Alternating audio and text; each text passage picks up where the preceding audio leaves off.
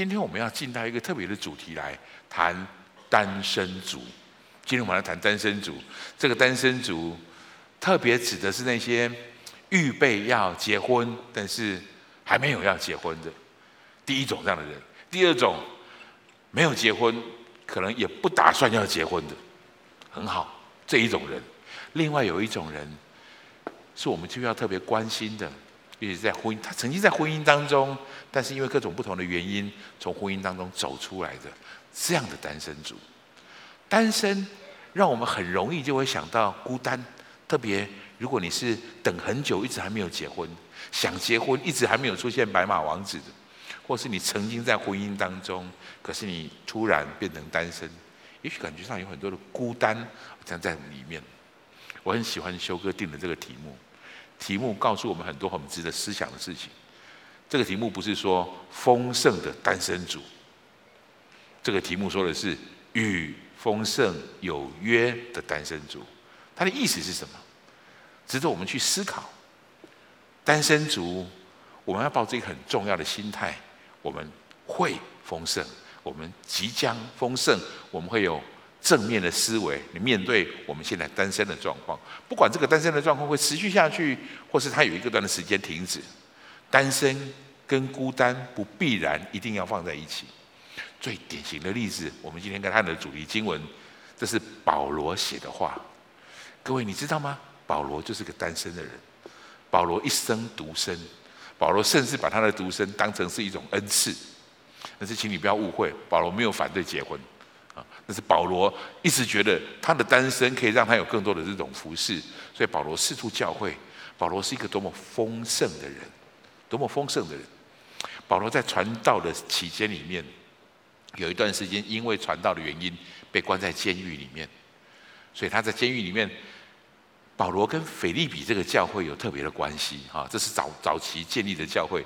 保罗在被关在监狱里面的时候，腓利比这些弟兄姐妹们，腓利比教会一直在资助保罗的传教，所以他们一直是保罗的这种帮助者。他听到保罗被关起来的时候，他们甚至派了人来服侍保罗，带着奉献的钱来支支持保罗。保罗因为感谢他们的关心，回信的时候写了这封私书信，叫《腓利比书》。所以保罗很特别，在《腓利比书》里面谈的内容，他不是在教训这个教会，他比较少去论述真理，拿那个东西来教训或是指责他们。保罗比较多的东西在传递他的心境、他的心情。所以，如果你知道这样的的背景，你知道保罗在描述这个事情，不是在告诉你你应该怎么做，保罗在告诉。腓立比的弟兄姐妹们，谢谢你们的关心。我要告诉你我的情况，我很好，我靠主常常喜乐。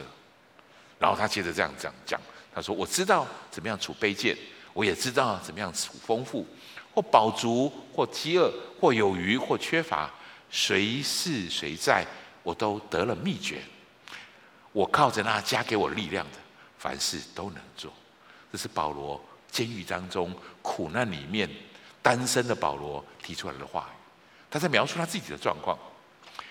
我很喜欢另外一个翻译，现在中文译本的翻译。我们邀请你来读这个翻译的译本，同样的话，但是用不同的方式来翻译起来。因为和合本里面说我凡事都能做，有时候会让我们众人误会，我是不是可以去做哪一件事，做哪个事情？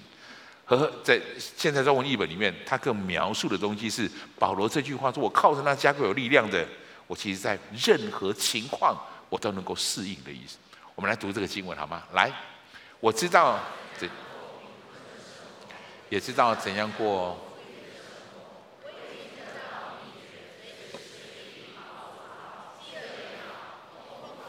缺乏也好，我都知足。借着基督所赐的力量，我能够适应任何情况。基督所赐的力量，我能够适应任何情况。我能不能用这个经文当成我们今天的开场？也求主祝福我们，借着基督赐给我的力量，不管我在婚姻当中，不管我在单身里面，不管我从婚姻当中被迫离开单离开婚姻成为单身，不管在什么样的状况，主靠着那加给我力量的，我能够适应任何情况，让我们可以真实的在这里领受，我是与丰盛有约的单身族。所以，首先。我能不能先针对那些预备要结婚，但是一直还没有结成婚的这些弟兄姐妹们，我现在跟你们谈一谈第一点的标题，我先列给你好吗？尽力充实你单身的时间，尽力充实你单身的时间。事实上，我应该这么说：单身是我们每每个人必经的状态。即便你现在在婚姻当中，你曾经是单身。如果我们仔细去面对这个真正的事实，也许很久很久以后，你也还是会变成单。你们两个人当中有一个人会变成单身。单身其实是一个必经的过程。单身你怎么去面对这些很重要的一件事情？我特别先先先跟弟兄姐妹们来谈一件事情，就是你在还没有进到婚姻当中的话，我让你知道，我每次在证婚的时候，我很喜欢说一句话，我喜欢提醒新郎，喜欢提醒新娘，请你不要跟对方说这句话。现在开始，我把我一生的幸福快乐交在你手中，这句话很危险，你知道吗？这句话是个错误的，没有人能够承担你的幸福跟快乐，如果你自己不愿意的话，如果你自己不够快乐。我能不能这么说？两个不快乐的人不会成为一对快乐的夫妻。你得充实自己，在你找到对的另一半之前，先成为对的这一半。如果你现在还单身，你正在期待婚姻，我能不能告诉你一个非常重要的准则？尽力的去充实你自己，最大化的去利用你单身的时间。让我提醒你，你生命当中最重要的一段时光，可能是这个时候。这个时候是一个非常重要的时间，它能带给你无限的自由。结婚之后，你就不再有这样的自由了。它可以带给你很多机会跟很多益处，这些东西都是你结婚之后不再有的。对不起，我没有这个意思，说结婚之后就不自由。结婚之后享受另外一种美好的自由。保罗就描述过这样的事情，保罗就在谈这个很真的很写实的事情。保罗这样说：娶了妻的。是为世上的事挂虑，想怎样叫妻子喜悦，很真实，不是吗？妇人和处女也有分别，没有出嫁的是为主的事挂虑，要身体灵魂都圣洁；但是已经出嫁的是为世上的事挂虑，想怎样叫丈夫喜悦。我必须，这是很写实的经文。保罗这样讲完以后，他保罗在讲什么？保罗在说的事情是，结了婚之后，你就有另外刚负的责任。婚姻是一个需要负责任的地方，在你还没有进入婚姻之前，你有一段时间，这段时间是空余的，这段时间是宝贵的，这段时间是你需要好好运用的。所以保罗讲的话，这是这是在你的周报上我有引用的这个经文，在哥林多前书的七章三十五节，我们一起读这个经文好吗？来，我说这话是为你们的益处，不是要牢笼你们，乃是要叫你们行可以的事，得以殷勤服侍主。没有分心的事。他说：“我说这话，这话是什么话？就是我们刚才前面讲的。如果你娶了妻的，你要为妻子来努力，就是这些他你要去负这样的责任。但是他说的事情是特别注意。保罗说：我不是要牢笼你们，告诉你们都不要结婚。保罗完全没有这个意思。保罗是要告诉你，你在这个时候没有分心的事，你可以最大化的殷勤服侍主也好，最大化的去使用你在这样的生命。”所以我要对这些刚要预备进入婚姻的弟兄姐妹们，我能不能这么说？利用这段时间，好好利用这段时间。第一个，锻炼你的身体，你可以有规律的去锻炼你的身体，完成你的教育梦想。有哪些事情，有哪些技能是你一直想学的，你一直还没有去学到的，完成它。你在单身的这段时间里面，你有更多的时间去做这件事情。如果你的成长班、门徒班、领袖班这些培育系统你还没有上完，或是有很多你很想上的、很想上的这些呃的状况，你可以真实的去把它真实去运运作好来，把它列好来这样的做法。所以，当你发现我有更多的课程可以去参考以后，你会对你扩充你神学的知识，然后你要参与教会的服事，结交对你有益处的朋友。结交对你有益处的朋友，规划你未来的职业生涯，付清你所累积的所有债务，这点很重要。各位，我真正碰过几些小小的人，几个几位人这么想，他结婚前负债，他希望找一个有钱的人帮他把负债填平掉，这是一个错误的观念，这是不是一个面对健康的结婚姻生涯里面很重要的一件事情。所以职业你要付清你累积的所有的债务，试着在这里面活出最大化来。另外，能不能提醒你不要及时享乐，要延迟享受？不要及时享乐，要延迟享受。延，这是一个延迟享受，这是现在一个很夯的话题。延迟享受的人可以享受更高的成就，可以享受更高的成就。所以，能不能邀请弟，就是单身的单身的弟兄姐妹们，你在单身时期的一切投资，日后必定会将你带来为巨大的这种回报。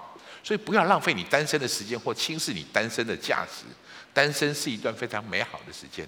好好的利用它，最大化的去利用它，这是我给大家的一个提劝告。当然，我有一点提醒：单身族，你觉得很美好的一件事情，相相对于已婚者，它有两个很大的不同。第一个是单身族比较没有约束，单身族没有配偶的约束啊，你不知道配偶的约束其实何其的大。你现在没有。你现在没有这样的约束，事实上这是个危险。第二个，单身族比较没有生活的压力，因为你现在不需要扛什么样的责任。现在很多东西对你来说是轻松的。我听到一句话这样的描述单身族，他说：“我一个人吃饱，全家就都吃饱了。”单身族没有压力，单身族比较没有约束，但是我能不能说说没有约束力的，常时我们比较容易受试探。如果没有约束力，你同意这件事情吗？没有约束能力，我们容易被试探。第一个试探是财务上面的试探。我比较常碰到单身的弟兄姐妹们在财务上面有有额外的、无尽的或者不合理的花费，他很容易花出不属于他的钱，他很容易过度开销，他可能很容易失去控制，花了一些不该花的钱，所以卡债也好了，负债也好，很容易就会上升。为什么？因为你们去抵挡这样的诱惑，这是一个试探。第二个试探是身体的试探。什么是身体的试探？单身族相同的，你没有配偶约束你，这是我结婚初期我觉得我最没有办法调试的地方。也就是我只要人每天晚上大概在九点钟，我的太太如真就会开始打电话给我：“你在哪里？该回家了。”我就要回到家里面来，我坐在前面电脑前面玩游戏，到了十一点、十二点，他就拍一拍我，该睡觉了。这是我从前单身的时候从来没有提醒我的事情。我后来结婚以后，我才发现，在这些事情上，我要很多的事情需要迁就他。但是，这其实是一种保护，有人在维护你，有人在帮助你。单身的人弟兄姐妹们容易在身体的问题上面比较多的诱惑。比如你会比较喝比较多的酒，你会长期的熬夜，因为现在有很多网络游戏，有很多线上游戏很好玩。我听很多弟兄姐妹们都说，大部分是弟兄，他说他只要一上线，一眨眼本来是十点多，一眨眼起来以后就四点了，但他发现啊，他要赶快再回去去，是因为很美好，没有约束力，你就很容易被这种东西诱惑。第三个是情欲的试探，这是很轻而易举了解的事情，因为没有约束。所以更容易在这些试探上面跌倒，更容易在这些试探上面被诱惑。单身的弟兄姐妹们，是的，你现在的生活很愉快。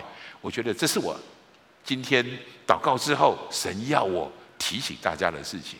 因为每一个试探都是我们会被试探胜过，只有一个可能，就是我没有站起来对抗这个试探。我再说一次，你会被试探胜过，是因为你一不小心。没有站起来对抗这个试探。如果你愿意对抗这个试探，你一定有能力对抗这个试探，因为圣经这样告诉我们的。保罗这样写下的这个话，我们来读一下这个话好不好？来，你们所遇见的试探，神是信实的，必不叫你们受试探过于所能受的，在受试探的同时，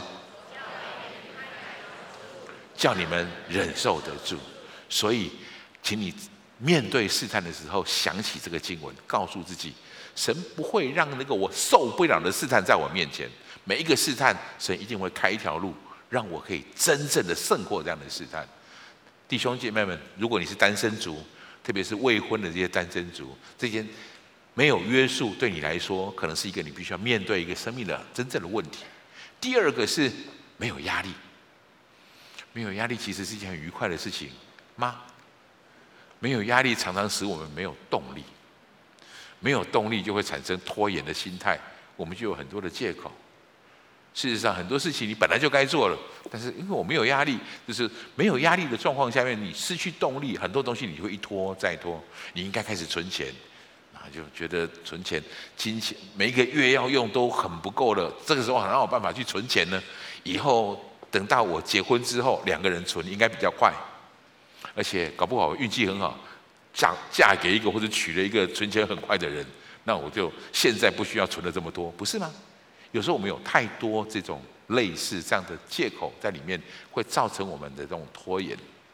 因为有一有个经文，我想送给在场的未婚的弟兄姐妹们，这些单身的弟兄姐妹们，与丰盛有约的弟兄姐妹，这个经文对你特别重要。如果你要等到一切都满足你的条件，你才去做某件事情，这种拖延的心态，往往拦阻我们得到丰盛的祝福很大的原因。好不好？我们来读一下《传道书》的十一章第四节，来，请。如果 风调雨顺，你就永远撒不了。如果看到这个真实的真理，你就会真实的在这。我祝福大家在在这两件事情上没有压力上面，还有。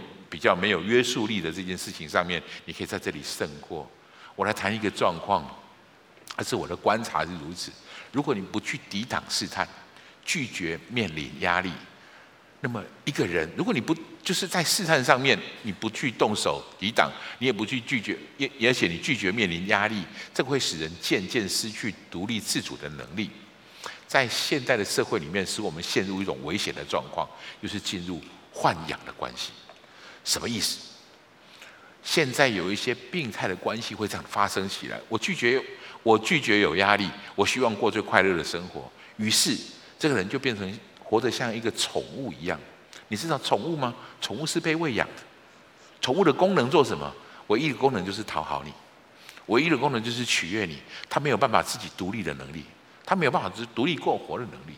所以这样的人，他不再为自己的生活努力，他不懂得付出，只能支取，靠着别人的供应过日子，金钱的供应也好，情感的供应也好，这些东西他都视为理所当然。我要提醒大家，单身族容易容易落到这样的境界。如果你一直都不起来对抗，如果你一直都没有真正的去面对这样的事情的话，我特别能不能提起来，豢养关系不只是男女之间这种病态的关系。现在这个社会有很多三十几岁、四十几岁，我曾经碰到五十多岁的人，他没有工作，他靠父母亲养的。他在家里面，而且这一切事情，他认为这是理所当然的。如果活，如果我们过成这样的日子，过成这样的生活，我们能提醒你，我们与丰盛有约，就跟这件事情背道而驰。你需要独立，你需要站起来，你需要活出你应该活到的样子起来。我要祝福所有未婚的这些弟兄姐妹们，你是与丰盛有约的，最大化利用你现在的时间。接下来，我想用一点时间来谈，来谈从婚姻当中走出来的人。我给你第二个标题好吗？选择合神心意的思维。有时候，糟糕的事情真的发生。我因为到教会来服侍之后，我开始认识很多弟兄姐妹，我才发现我们身边当中真实的、真实的有很多很可怕，就是我很难想象的事情发生。这些事情真的曾经让这样发生过。我们能举两个例子给来告诉你。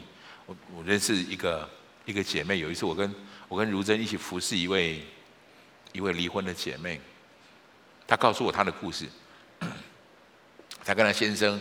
非常要好的，就是很相爱的一对夫妻。他们过了夫妻生活大概三四年之后，他先生有外遇，认识了外面另外一个女生。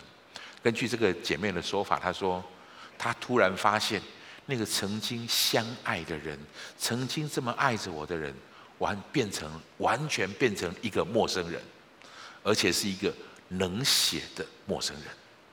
她坚持一定要离婚，她坚持一定要离婚，她把孩子统统给你。他说：“我财产也都能给你。”事实上，他们家没有财产。他拿另一件事情，他一定要离婚，他一定要离开，因为他太爱那个人。你知道这个姐妹如何面对这样的事情？她哭着说，她根本没有选择的余地，上帝没有把选择权、不离婚的选择权交代交给她，她是被迫从那个婚姻当中掉出来的。她带着孩子到这两个，呃，带着一个充满贷款的房子。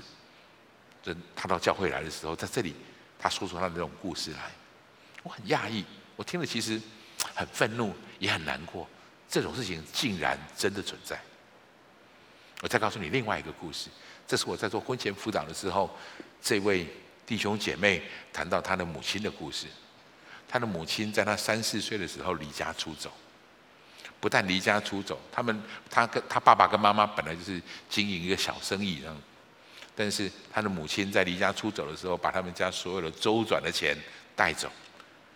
后来打听到他的母亲另外交了一个男朋友。所以那天晚上，他就抛家弃子离开这个家庭，甚至没有道别，没有任何的话语。他说他看着他爸爸凋零，他看着他爸爸从这个最不容易的过程里面一步一步的去走出来。弟兄姐妹们，这种事情真的会发生，这种糟糕的事情真的会发生。我不晓得神为什么让这样的事情发生，所以有很多这种单身的弟兄姐妹来到教会的时候。教会特别强调，神所配合的人不可分开。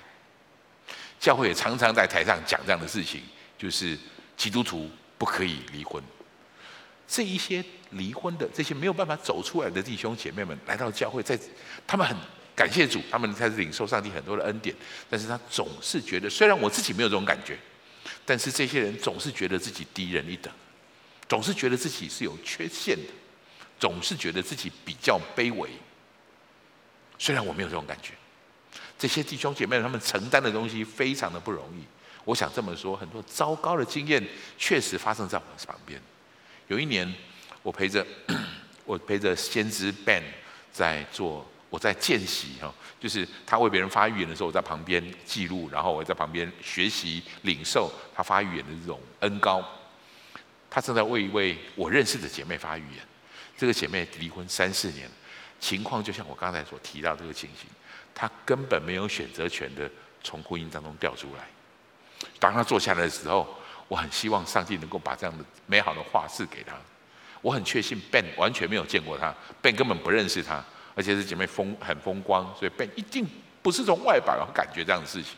Ben 一坐下来的时候，他做了一点方言祷告，他就说：“我觉得神要我说这句话，Not your fault。”不是你的错，啊，你知道吗？我坐在后面，我一听到那句话，我就全身抖了一下，然后我的眼泪，对不起，我那时候眼泪自莫名其妙的我就流下眼泪来。我知道这个姐妹的故事，我知道她经历多少苦痛，多少不容易，我都这么感动了。那个姐妹立刻啪哭下来，这样子，就是神把真正的安慰放在她里面。我知道这不是你的错，但是你去承担了这一切的东西。然后先知就讲了很多很多的话。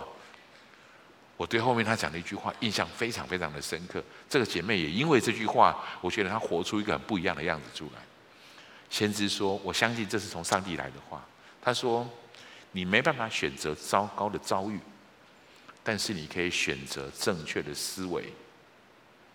你没办法选择糟糕的遭遇，这是你没办法选择的，但是你可以选择是对的思维方式，正确的思维方式，合神心意的思维方式。”他这样告诉这个姐妹，当然我觉得这并不容易，但是这姐妹真实，每一次在自卑难过的时候，这句话成为她的力量，这个预言帮助她从很不容易走出来的地方走出来。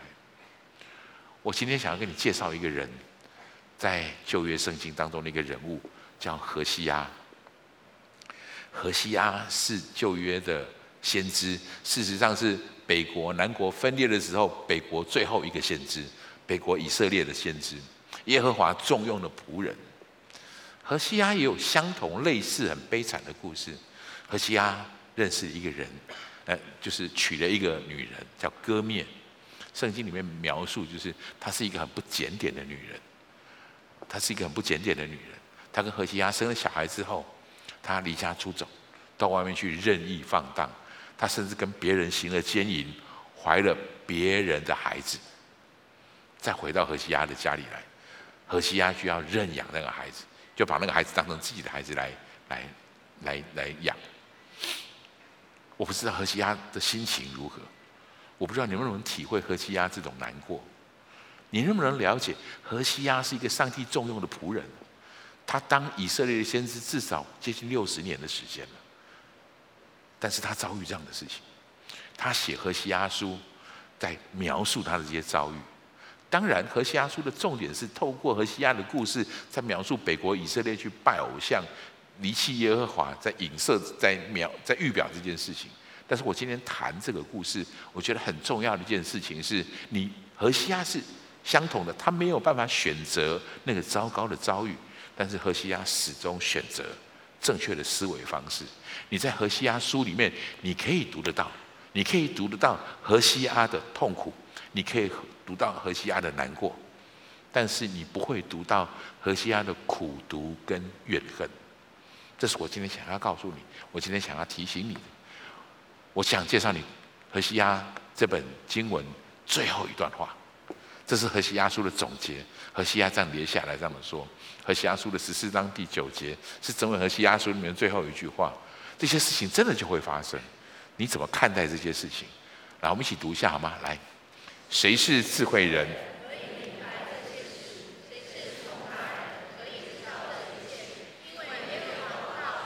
正直的一人必行在其中，罪人却在其上跌倒。何西阿的故事。事实上是一个很不容易的故事，是一个很悲惨的故事。但是何西阿在最后一句话里面告诉我们，呼召我们：如果你曾经有过这样的经历，成为智慧人，成为通达人，好吗？不要被那些错误的事情捆绑辖制。你没办法选择那些遭遇，是的，这的确是个委屈。神会知道，神知道，神也必会安慰。但是有一个很重要的事情，是你必须去抵挡的。不要让那些苦毒、恼恨、愤怒，不要让那些东西超留在你的生命里面。那些东西是你，如果你真的有这些不健康的遭遇，你需要从这个遭遇当中走出来。我我我再一次强调，尽管这并不容易，但是这是很重要的提醒，在我们每一次无法自拔的时候，求神帮助我们。怎么帮助我们？用以弗所书的这句话，我们一起来作证，来朗朗诵这个话好吗？来。一切苦毒、恼恨、愤怒、那毁谤，并一切苦毒，从间除掉，都应该从你中间除掉。求主帮助我们，即便我们在这些很不容易的过程当中的时候，求主把它真正的从我们生命当中挪开，恳求上帝祝福我们。另外一个经文，如果你真的曾经经历过这些非常不容易的过程，诗篇里面曾经有这样的话。我觉得这是一个很重要的帮助，你得在神面前陈明这一切。我后来跟这些，我后来我们夫妻跟这个姐妹变成好朋友，她真的跟我们分享这样的事情。她说她从来不会为这个事情祷告，她是她生命当中最痛的部分，她从来不想拿出来再看一次，她不愿意去碰它。他把这个东西新增的封封在这里面，他可以用其他的神的救恩、神的恩典、神的能力，尽量的释放到他生命当中的其他部分，但这个地方他不愿意碰它，因为太痛，因为太痛。但是看看圣经怎么教我们的，我们来读这个话好吗？来，我恳求上主的帮助，我高声向他呼求，我向他吐露一切苦难，我向一切的患难。我快要绝望的时候，他知道我该做的。所以今天我能不能邀请你？也许不是现在，也许是主日之后，也许在小组之前，或是小组之后，你找个人，或者你在上帝的面前，把这些情土放在神神的面前。我不是说你一定要有一个人坐在旁边，我的意思是你可不可以开始做这件事情？什么事情？向他呼求，吐露你一切的苦情，向他陈述你一切的患难。我预备了一些整理，你怎么跟上帝吐露你这些苦情？然后给你，让我给你一点提示。如果你有感受，我觉得你可以稍微记下来，你可以为这些事情来做这样祷祷告，在神的面前做这件事。第一个，在你的生命当中，你有什么事情是让你感到特别失望的？你不曾拿出来跟神苦求，向他陈情陈明的。第二个，家庭当中你有什么隐藏的丑事？是你很想跟神倾心吐意的，你想告诉他的。第三个是有什么破裂的关系，让你在情绪上蒙受很大的创伤。是的，这些都是不容易回首的过去，这些也许都是你无法选择的遭遇。但是当你把它交在上帝的面前，求神对的心思意念，就真实的可以进到你里面来。另外，有什么重压心灵的决定或问题是正在挣扎的？你正在挣扎。有些人有一些这样的挣扎，我甚至没有办法跟我的小组长谈，我甚至没有办法跟我的最最亲密的朋友谈，我甚至没有办法跟教会的牧者来谈。这些决定很困难、很隐秘，也很丑陋。我需要，我我不晓得可不可以谈出来。如果你有这样的问题，我鼓励你对神大声的宣告出来。有什么感受是你未能表达出来的？恐惧、愤怒，对家庭、工作或独身的感受。为什么我到现在独身，或什么我会变成独身？如果你有哪些工具、呃恐惧、哪些愤怒，在神的面前很真实的、真实的去描述、表达出来。另外，你有什么缺陷？你有什么自我怀疑，或是你有什么样的试探、失败，是你没有向人承认过的？勇敢的在神面前提出来，把他吐，跟他吐露这一切的苦情，陈述一切的患难吧。神会医治你的，上帝会医治的。这一切事情，神会真正的放在里面。所以这个时候，我我们再回来看这个经文。刚刚我列出了这些问题，如果你有需要，你回到神的面前来。向他吐露一切苦情，向他陈述一切的患难，在绝望的时候，他知道我该做什么。弟兄姐妹们，如果你有哪些事情是困在你的心里面不曾拿出来的，释放他，在上帝的面前，让他真实的去面对，得到这样的祝福。事实上，你在教会当中，你会看到许多许多的从这些不容易的过程里面走过来的人。你会看到很多不容易的人是从这些经过当中走出来的人，这些人很重要，他成为了上帝的救恩的见证人，上帝帮助的见证人。我们来读一下这个经文好不好？来，既然我们有这么多见证人，像云彩一样围绕着我们，就应该排除一切障碍，跟我们纠缠不休的罪，坚忍的奔跑我们前面的路程。我们要注视耶稣。因为他是我们的信心的创始者和完成者。各位，你需要做的事情是抛弃、排除那些纠缠不休的罪。抛弃、排除那些纠缠不休的罪。如果我们曾经有过这些不容易的遭遇，让这些遭遇从我们生命当中抖落开来。凭什么抖落开来？注视耶稣，耶稣会给我们信心。这句话。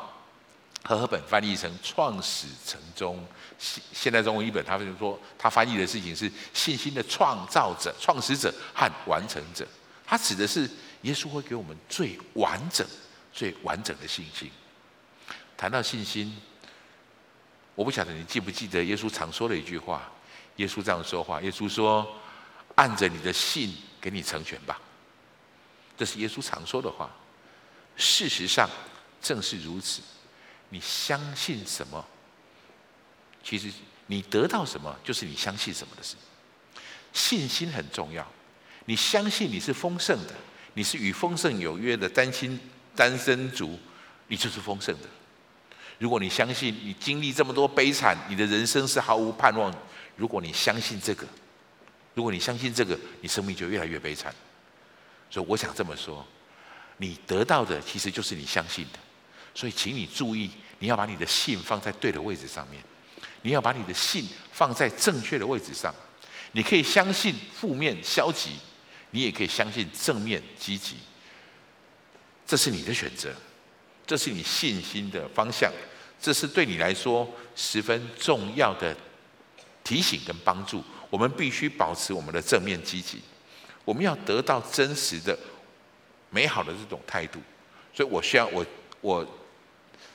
今天修哥定下这个主题，我觉得最重要的一件事情，就是在帮助我们每一个人，好不好？回到正面积极的态度来领受这些最正确的事情、对的事情。也许你有很多糟糕的遭遇，但是不要让那些糟糕遭遇决定了你未来的想你现在的想法。所以我要给你一句话：不要让过去的经验影响现在的你，你要用未来的盼望影响现在的你。是的，我们没办法选择我们遇见的遭遇，但是我们可以选择我们正确的思维、正确的思想，不要让过去的经验来影响现在的你。我想跟各位谈两个例子，是我真实认识的好朋友的那个例子。有一对有。有一个呃，有一对夫妻，一直就是很很像，都非常高人生胜利组的一对对夫妻哈。事实上，他们两个人都是医生，然后过了几年很快乐的日子之后，先生突然就过世了。先生突然突然就就很快速的，一下子就过世了。这位本来活在云端的太太，跟先生是一起打拼的，一起在一个工作里面工，这一一起在一个医院里面工作的，带着两个孩子。但是突然先生离开之后，他完满，他茫然所失，他不晓得到底发生什么事。很多教会的弟兄姐妹去探望他，跟他说：“我了解，我了解你现在很痛。”他心里面有一个很大的声音大喊：“不，你不了解，你根本不知道这是什么感觉。没有经历过这样痛的人，不知道那个痛有多痛。一个失去配偶的痛。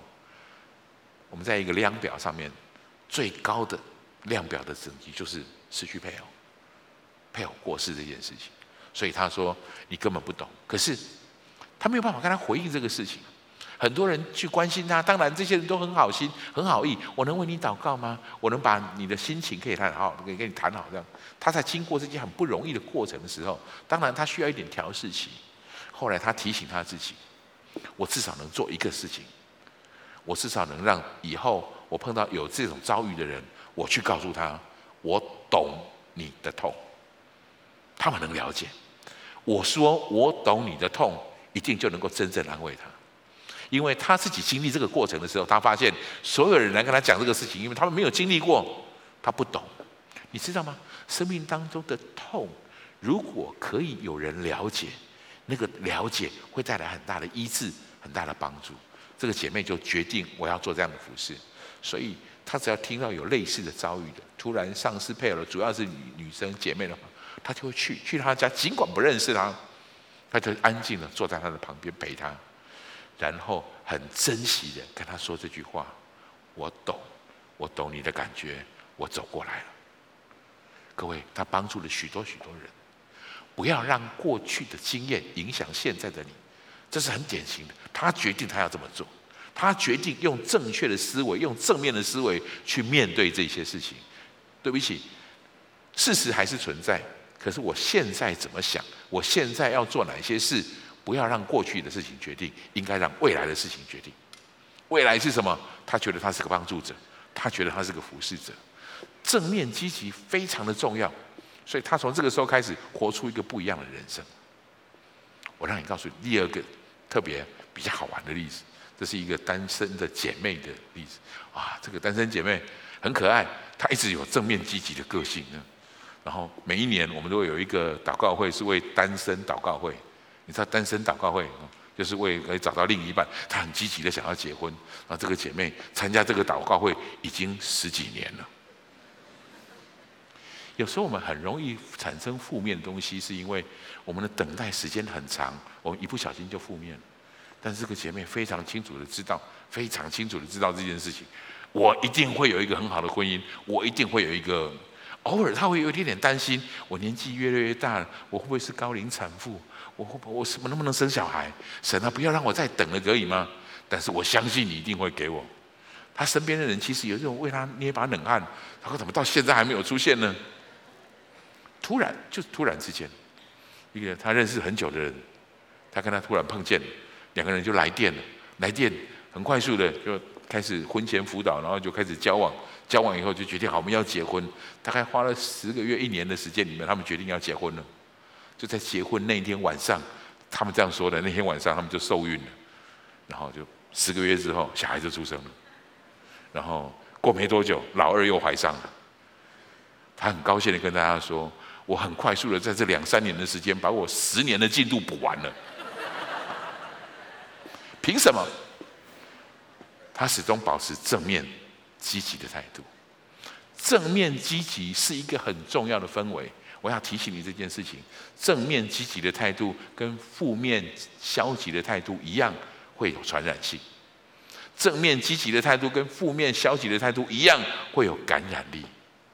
如果你身边有很重要的人在旁边，你要你活的样子，其实直接在影响他。我能不能特别提醒那些所有从婚姻当中走出来的人？如果你带着孩子，你的态度直接影响你的孩子。如果你继续持续正面积极，你的孩子会在你身上得到极大的祝福。有时候我发现单亲家庭长大的孩子很容易落到这种困扰里面去，就是他比别人少了一点正面。能不能提醒大家，正面积极的态度是可以感染的。另外，我能不能再提醒这些各位一件事情？我们今天谈的是单身族，但是我发现现在有很多假性单身族。什么叫假性单身族？他在婚姻当中，可是他活得像单身的人一样。他在婚姻里面，但他活得像单身一样。当然，这跟工作可能有关系，跟地域上有关系，可能跟两个人的思维有关系。我就看到一对夫妻，他们活得一点都不像夫妻的，虽然住在一起。现在这个时代，虚拟的环境、虚拟的网络跟现实的生活，其实界限越来越模糊了。有些人在这上面活得，过去以来他也不晓得怎么样再去恢复起这种婚姻应该有的样子。让我告诉你第一个解决的秘方，好吗？正面积极。你如果开始正面积极，你帮助你身边的人也开始正面积极。我特别对那些单身的弟兄姐妹说：如果你是正面积极的人，恭喜你。你就吸引正面积极的人跟你在一起。如果你是那种负面消极的人，你吸引的就是那种负面消极的人在一起。这事情除了有感染力，它还有互相的吸引力的。所以好不好？求主帮助我们，不要让过去的经验影响你现在的你，用未来的盼望来影响现在的你。我必须很诚实的说，这并不容易。这件事情的确并不容易，你需要操练，你也需要练习。我们来看看保罗的例子好吗？保罗怎么练习这样的事情？我们刚才谈过，保罗的是一个丰盛的单身族。保罗有没有经过苦难？保罗有没有经过那些他无法选择的遭遇？有，但他怎么描述那些遭遇的？他在哥林多后书里面四章八到九节里面，他用这个方式描述。他说：“我们四面受敌，却不被困住；心里作难，却不致失望；遭逼迫，却不被丢弃；打倒了，却不致死亡。”各位。这叫正面积极。他没有时间，他他没有能力选择他的遭遇，但他至少可以选择他的心态，他可以选择他的心境。这是保罗很特别的地方。保罗在这件事情上面告诉我们一个很重要的事。我们来看哥林多后书的四章十七节，我们看十七节这个经文好吗？来，我们所遭受这短暂的痛苦，为了要带来无可比拟的有，这是保罗的。这是保罗的秘诀。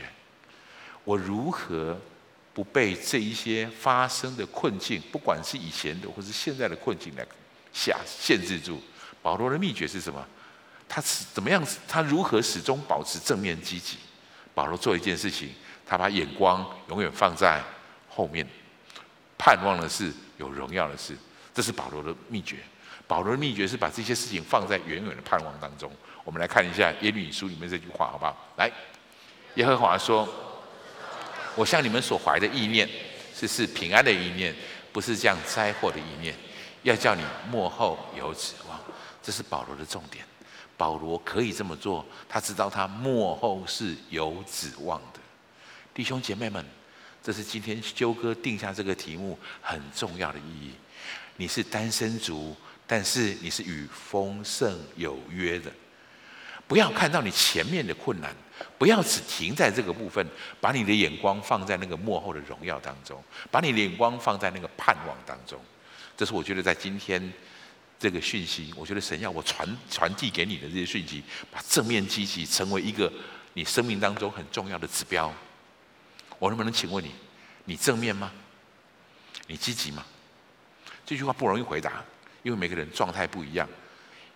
正面积极不是一个高峰，我们有时候高高低低，有时候碰到不容易的事情，我们确实会掉下来。重点在你什么时候爬上去？你身边需要有一个人帮助你，帮你评估你现在是不是正面积极。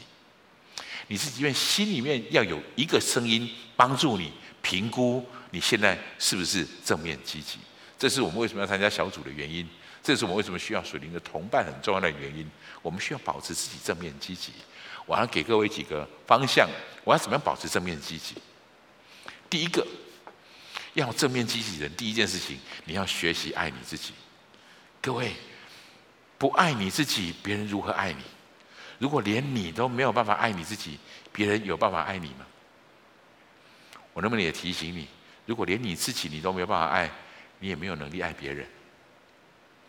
第一件事情，你要保持正面。重要的事情，你要爱你自己，接纳自己。也许，如果你不是那么爱自己，先开始爱上帝好吗？你爱上帝之后，上帝会帮助你看到他眼中的你是谁，你就会更珍惜自己。神眼中的你何其美好！如果你还不懂得怎么爱自己，开始爱上帝吧。爱上帝帮助你更多的去爱你自己。耶稣说：“你们要爱人如己。”有个很重要的前提是，你要先爱自己。你注意到了吗？没有爱自己的人，他没有爱人的能力的，你就没办法想到“爱人如己”这句话如何在你生命当中真正的发展起来。第二件事情，你的生活要有目标，你的生活需要有方向。一个最痛苦的人生、最失意的人生是：我不知道我要往哪里去，我不知道我为什么活着，我活着的方向是什么。这很容易把人带到最痛苦的地方，最消极的、最负面的地方。所以，如果你要拥有正面积极的方式，设定你的目标，设定你美好的方式。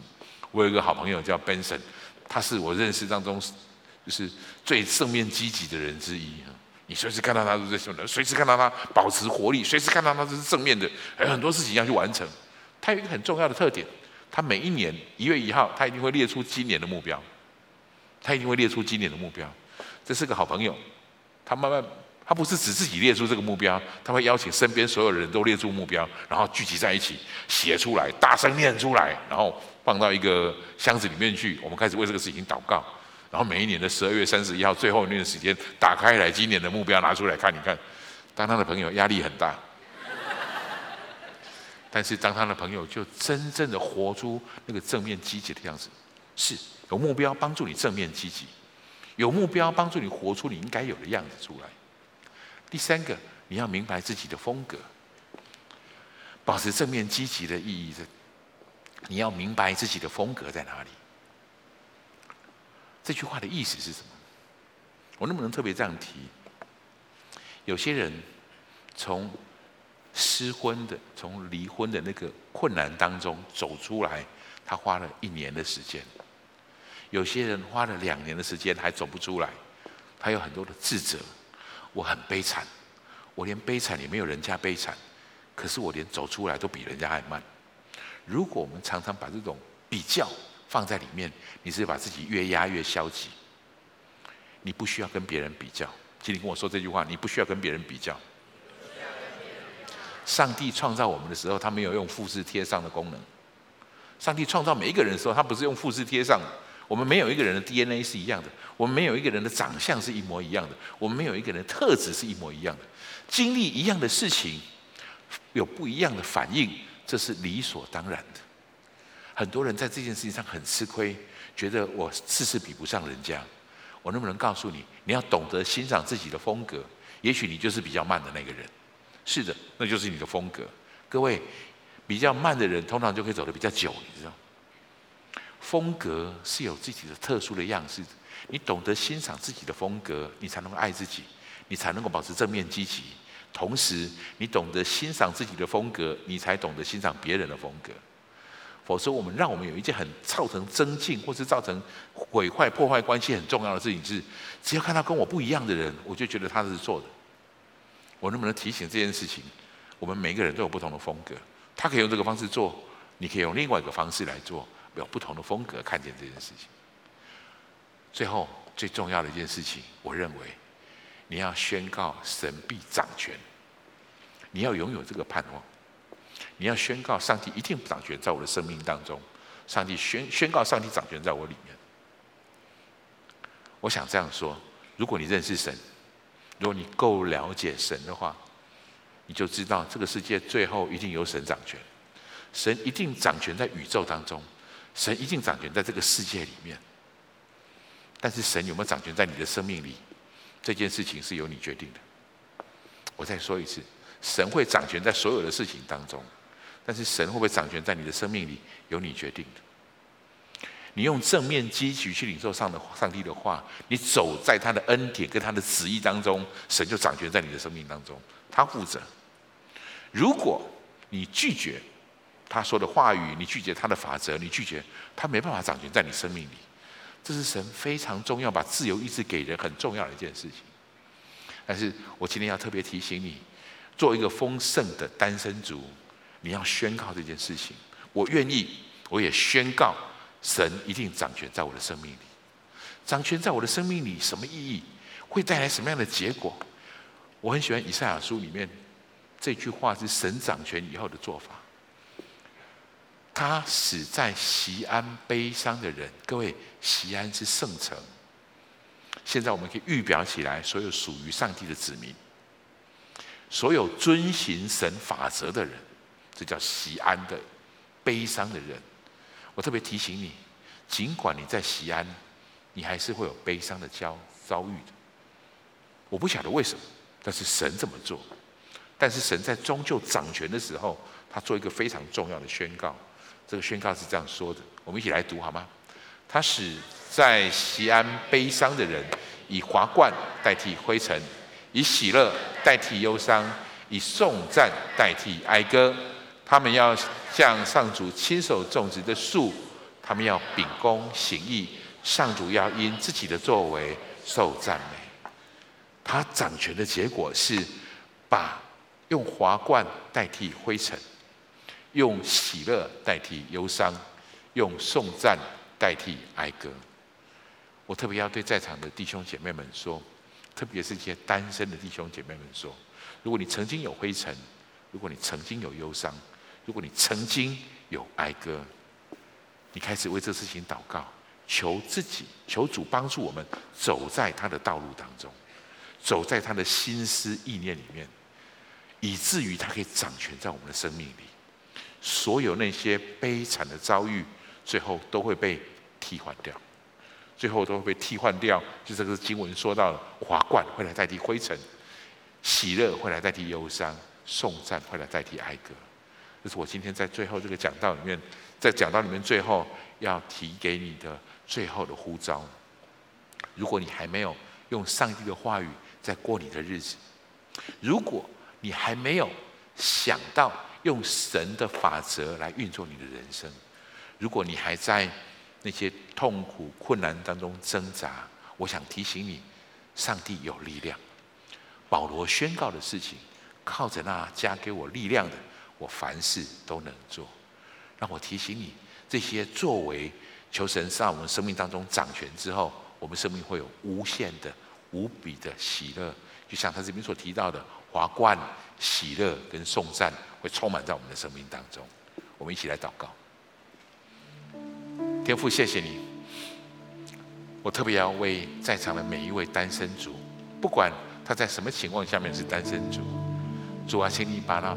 美丽的荣耀，美丽的丰盛，赏赐给他们，帮助我们在场的每一个人，我们有正面的思维，我们知道我们生命当中应有的丰盛。谢谢耶稣，谢谢主，谢谢主。我觉得神在提醒我们当中的某些人，我在预备这个讯息的时候，神好像要我，神好像要我们说，明白而且欣赏自己的风格。无需比较，不必跟别人一样。如果没有违背真理，你要明白，你不必跟别人有相同的风格。我们每个人都是不同的。你能够明白而且欣赏自己的风格，才能够明白而且欣赏别人的风格。如果你承认了，我觉得上帝的话是这么说：在不违背真理的情况下，也许你应该更多的问自己。我要什么，而不是别人要什么。我再说一次，如果你已经承认了，已经独立了，我觉得神好像要更多的问我要什么，而不是问别人要什么。你不是靠着别人某些人的期待活着，神期待你活出自己的风格，把你的样式交在上帝的手里，让他来引导你，让他来带领你。另外，我也特别领受，我们当中很多很重要的，有些有些人有这样的问题，我觉得神在提醒我，你相信什么是很重要的。我觉得神在提醒我们当中某些人，过多的忧虑和担心正在吞吃你原本火热积极的生命。有时候太多的时间耗费在过去发生的事情上，以至于你没有时间和心情去探讨未来的盼望。我觉得圣灵在提醒你，调整你的眼光和焦点，更少的在过去的经验上，特别是那些惨痛的经验上。要更多的放在未来的盼望上，特别是那些上帝的应许。我感受到神在提醒你，记得你是与丰盛有约的，你是与神的恩典、慈悲、怜悯有约的。活在这个约里面吧，活在这个盼望里面吧。我也特别为在场当中，我们第一次到教会来，或是你还不是这么确定。这位神跟你的关系的这些来宾朋友们，我觉得上帝也特别有一些话要我告诉你：恭喜你来到教会，恭喜你开始认识这位神。他要你知道，不管你单身与否，你是与丰盛有约的，你是可以与他的平安喜乐有约的。如果你愿意。你也希望这样的约定能够在你生命当中造成正面、积极、美好的带领。我邀请你跟我一起做这个祷告。我念一句，你跟我一起念一句。亲爱的主耶稣，亲爱的主耶稣，谢谢你让我认识你。谢谢让我认识你。现在我要打开我的心，邀请你到我的心中来，成为我生命的救主，成为我的主宰。成为我的主宰，请你原谅我的罪，请你原谅我的罪，我的过犯，我的过犯，带领我走在你美好的人生旨意中，带领我走在你美好的人生旨意中，把美好的盼望放在我的生命里，把美好的盼望放在我的生命里，活出属于你的丰盛，活出属于你的丰盛。谢谢耶稣，谢谢耶稣，我这样的祷告，这样的祷告，奉耶稣基督宝贵的名，奉耶稣基督宝贵的名，阿门。恭喜你！如果你跟我做了这个祷告的话，愿上帝的祝福，愿与丰盛有约与你同在，好不好？跟你两边的人说这句话：你与丰盛有约。你与丰盛有约。好，我们从座位上站起来，用这首诗歌来回应。主，我愿让你来拥有我的心，再用一件事依靠我自己。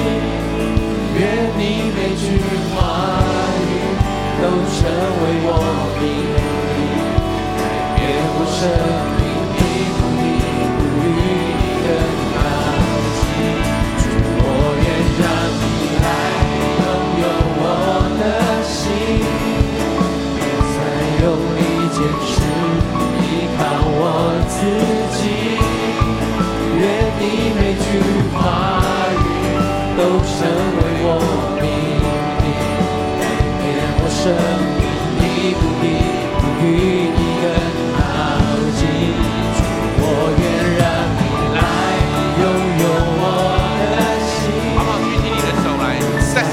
宣告主是的，拥有我的心，带领我活出像你一样，带领我活出你的心意。谢谢主。